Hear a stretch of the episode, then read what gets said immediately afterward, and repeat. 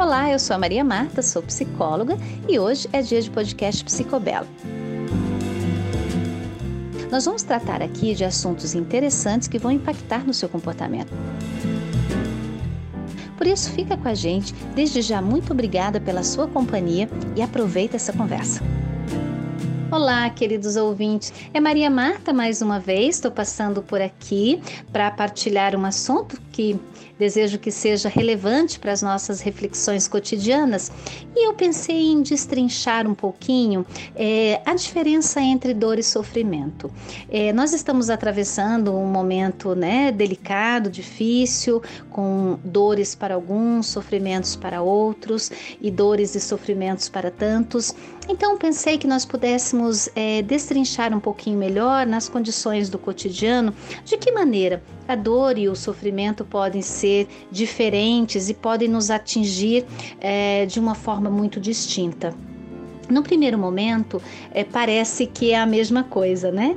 E eu pensei em conversar isso com vocês hoje, justamente a partir de uma consulta que aconteceu ainda esta semana, onde a gente debatia uma questão em que uma pessoa dizia-me: é, Puxa, Maria Marta, eu desejo tanto que essa pessoa mude, eu quero muito ajudá-la a mudar, porque, sabe, me dá uma tristeza, eu sofro de vê-la sofrendo. Pensa comigo sobre isso, porque é, a maneira como a gente olha muitas vezes para o mundo, né? Como a gente percebe o mundo, pode ser muito distinta da maneira como o outro percebe o mundo.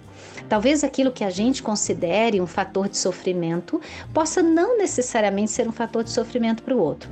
E outra coisa também que é importante, que às vezes a maneira como a gente interpreta, a maneira como eu vivencio aquilo, é uma maneira distinta da maneira do outro. Há uma forma muito comum e bastante utilizada e que desgasta muito os relacionamentos, que é aquele clássico: ah, mas se fosse eu, eu teria feito desta forma. Mas se fosse eu, eu faço assim ou deixo de fazer assado. Gente, nós sabemos que há diferenças, mas muitas e muitas vezes, por a gente não prestar bem atenção nisso que a gente costumeiramente replica, a gente acaba trazendo um sofrimento é, por ter uma interpretação é, equivocada ou distorcida daquilo que o outro diz. Muitas vezes parte até de um pedido de ajuda. Olha, eu quero a tua ajuda, porque isso me incomoda.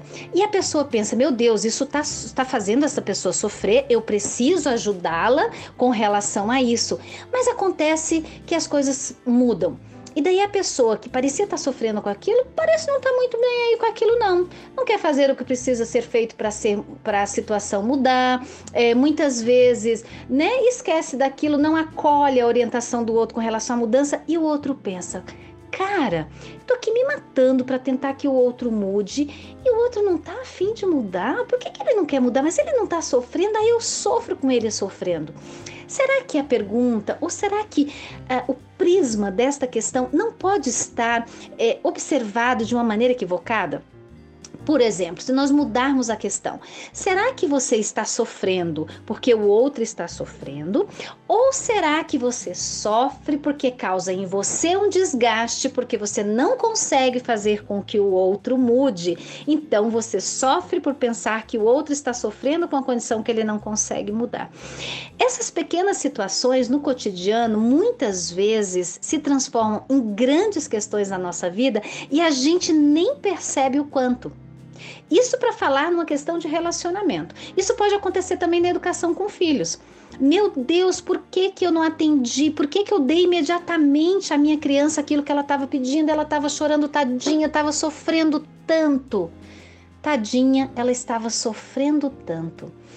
Olha, Aqui cabe a gente sublinhar o que eu me propus falar no início dessa nossa conversa, que é a diferença entre sofrimento e dor. Gente, é claro que quando a gente sofre uma frustração, algo que a gente queria que não deu certo, algo que a gente desejava que não aconteceu, algo que eu desejava muito e realmente não se efetivou, é natural que a gente tenha é, uma frustração. E a frustração é uma espécie de dor emocional, né? Muitas vezes a gente sente até raiva, é, tristeza por aquela situação não ter efetivado. Agora, esse estado é um tipo de situação que tende a passar. Da mesma forma que passa, como a gente chuta alguma coisa, sabe? Bate o dedão, tropeça numa pedra e, e, e, sofre com aquela dor aguda, imediata, aquilo também tende a passar.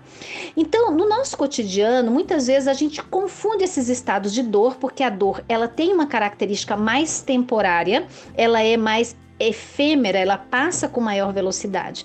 Mas nós podemos transformar ou interpretar as nossas dores como sofrimento. O sofrimento é um estado continuado de dor. O sofrimento é um estado onde a dor se perpetua, se não por um período longo, por muitas vezes como no estado de luto, onde aquela dor ela é continuamente ativada e reativada, né? E a dor emocional ela ocupa no nosso cérebro o mesmo lugar da dor física, né? São os mesmos sistemas, da mesma forma a dor social quando nós somos rejeitados, quando nós somos atingidos socialmente, isso também dói é, na mesma parte do nosso corpo e a dor, portanto, não dá para a gente dizer que dói mais de uma natureza ou dói mais da outra, porque isso é muito subjetivo, inclusive na nomeação da da dor é sempre a outra pessoa que denomina o tamanho da dor dela, porque aquela história de assim, eu sei como você se sente, no fundo mesmo a gente não sabe, a gente imagina, a gente infere, a gente se, né, torna-se empático em relação ao outro, mas a gente não consegue sentir porque a dor é tão singular, é uma via tão única que não dá para sentir, mas dá para a gente é, se solidarizar com ela. Então, é, é legal a gente perceber essa distinção, porque no cotidiano, muitas e muitas vezes, nós transformamos transformamos dores, dores inclusive, pe, inclusive pequenas, em grandes sofrimentos desde aquelas torturas mentais que a gente não para de pensar em alguma coisa, né? Uma chateação que teve, uma preocupação que está tendo, é, e aquilo fica martelando, perpetuando, ruminando ainda com sentimento de culpa muitas vezes, que causa uma dor muito forte. Mas a gente precisa diferenciar, gente, o que é a dor do que é o sofrimento porque a dor ela é muito mais passageira, a dor ela é muito mais breve, né? Depende da nossa condição, seja de uma dor que nós podemos agir tomando um analgésico, né? Buscando intervenção médica e curando aquele estado, é, isso se for uma dor física, também como dores emocionais, né? Que a gente pode tomar uma atitude e dizer, ok, chega, não vou mais sofrer por isso, chega, é, essa situação não merece o investimento, é, a sofrência que eu tô é, permitindo que isso ocorra. Muitas vezes uma atitude, uma decisão, uma postura faz com que a gente amenize bastante nossos estados de dor emocional e também posturas é, com relação às nossas dores físicas. Mas o que eu gostaria de deixar bem sublinhado é essa distinção.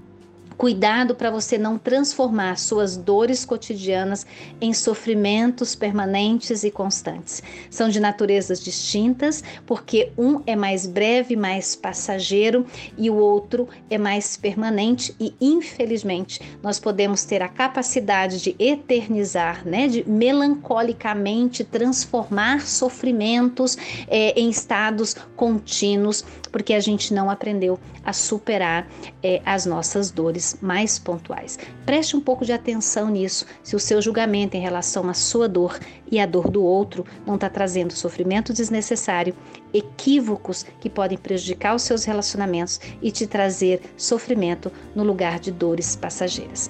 Preste atenção nisso, tenha um bom dia, um beijo, até outra hora.